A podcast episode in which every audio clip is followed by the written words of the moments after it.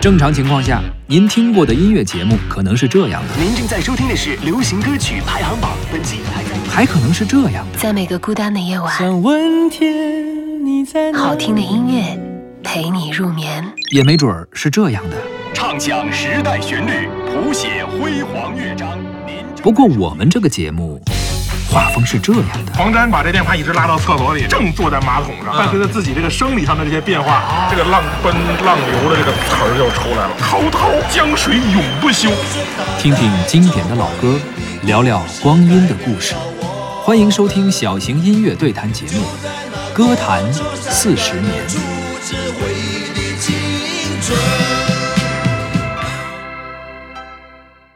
听听经典的老歌，聊聊光阴的故事。您正在收听的是小型音乐对谈节目《歌坛四十年》，歌曲的歌，谈话的谈。各位好，我是主持人李晓东。大家好，我是胡克飞。今天咱们的音乐之旅来到了二零一三年。首先听到的是一首李宗盛自己作词作曲并演唱的歌曲《山丘》。一首歌的时间啊，也是讲述了李宗盛在这个年纪时候的一些人生感悟。没错，据说啊，李宗盛从零三年的时候开始，这个旋律就已经在脑海中浮现了，嗯。不停的想，花了十年的时间啊，当然不是说天天琢磨这一首歌啊，是是是。十年的积累吧，十年的一些沉淀，嗯。这首歌终于得以完成。没错，一上线之后，受到了很多人的欢迎。嗯，特别是咱们之前聊过啊，说李宗盛的歌是陪着很多人一起成长的对啊，很多人年少可能听不懂，或者说年少能够听懂一些李宗盛年少时候的歌曲，是的，而到这个时候，很多他当年的听众嗯也已经长大了，嗯，这些歌迷心境也变了。对，这个时候李宗盛写了一首《山丘》，也非常符合于这个年龄段的一些歌迷。嗯，咱们每次看这个一年一年，你还说，比如说谁谁的音乐得到了最佳唱片奖，是啊第二年金唱片奖，嗯，李宗盛已经不写唱片了。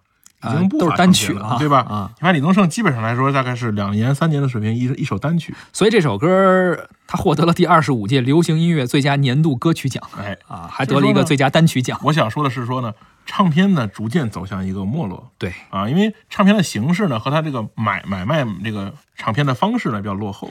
呃，已经不是那个载体了。对啊，都是已经网络可能单曲收听也可以。对，呃，甚至咱再往后说，除了唱片的萧条以外，嗯其实电视综艺反而越来越没错多了。。嗯，而且你想，咱们小时候啊，买了一些磁带啊，什么这个唱片啊，并不是一首唱片所有的歌都能听，都好听。人家有主打歌，对呃一两首主打歌。但是有也有一些，比如说这个，它主打反而没有人喜欢，有一个什么鸟不拉屎的一个歌 火了，是不是有这种情况？嗯是啊，它 B 面的第三首，就这种 是吧？一般来说太冷门的位置？了啊！有这种情况，但是呢，这那个时候是是什么呢？那时候是这个叫什么呢？叫叫叫，就是叫叫广撒网，那叫什么？怎么说那个词儿叫？嗯有枣没枣打三竿。不是，那 那就是反正就是就类似于这个意思吧。啊就是广撒网对，啊我的意思就是说呢，就是呃全面铺开，对，然后呢，不定哪个事儿能收出来点东西，是是吧？也也说明那个时候呢，创作能力强对，啊。如今来说呢，由于整个唱片的这个工业的萎缩，嗯有创作能力的人又不多，嗯那么精雕细琢在一个作品中，会把这个作品变得更更精致。是的啊，，李宗盛就把这个事儿做到了极致。对啊，他基本上来说呢，不再做那种一个唱片十几首歌的这种情况了，嗯就是把自己的感悟凝结在一个歌里面，啊，慢慢的这边两年想把这个事儿把这个写出来，下边两年想那个事儿把那个事儿写出来，嗯，哎，有点意思。哎，出点单曲啊，没错而且呢，也没有必要像原来那么的拼了啊，是必须凑够十首歌出一个专辑。对嗯，好了，咱们来听一下李宗盛的这首歌曲《山丘》。想说却还没说的还很多，咱这是因为想写成歌，让人轻轻地唱着，淡淡的记着，就算终于忘了，也值了。说不定我一生涓滴一念，侥幸汇成河。然后我俩各自一端，望着大河弯弯，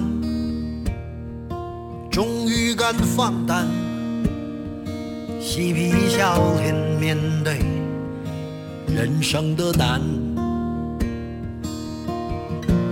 也许我们从未成熟，还没能晓得，就快要老了。尽管心里活着的还是那个年轻人，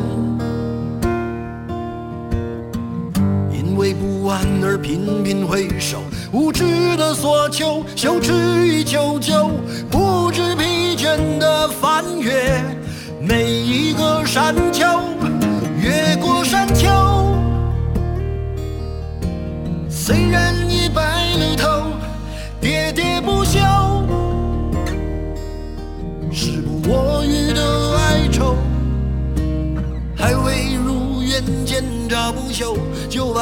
把自己先搞丢。越过山丘，才发现无人等候，喋喋不休，再也换不回温柔。为何记不得上一次是谁给的拥抱，在什么时候？我没有刻意隐藏，也无意让你感伤。多少次我们无醉不欢，咒骂人生太短。唏嘘相见恨晚，让女人把妆哭花了也不管。遗憾我们从未成熟，还没能晓得，就已经老了，尽力却仍不明白身边的年轻人。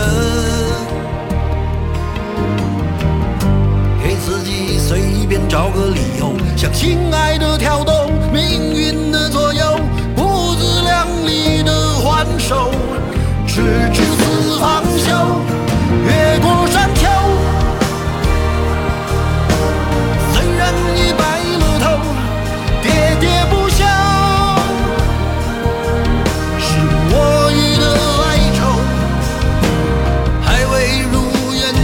找不休，就把自己先搞丢。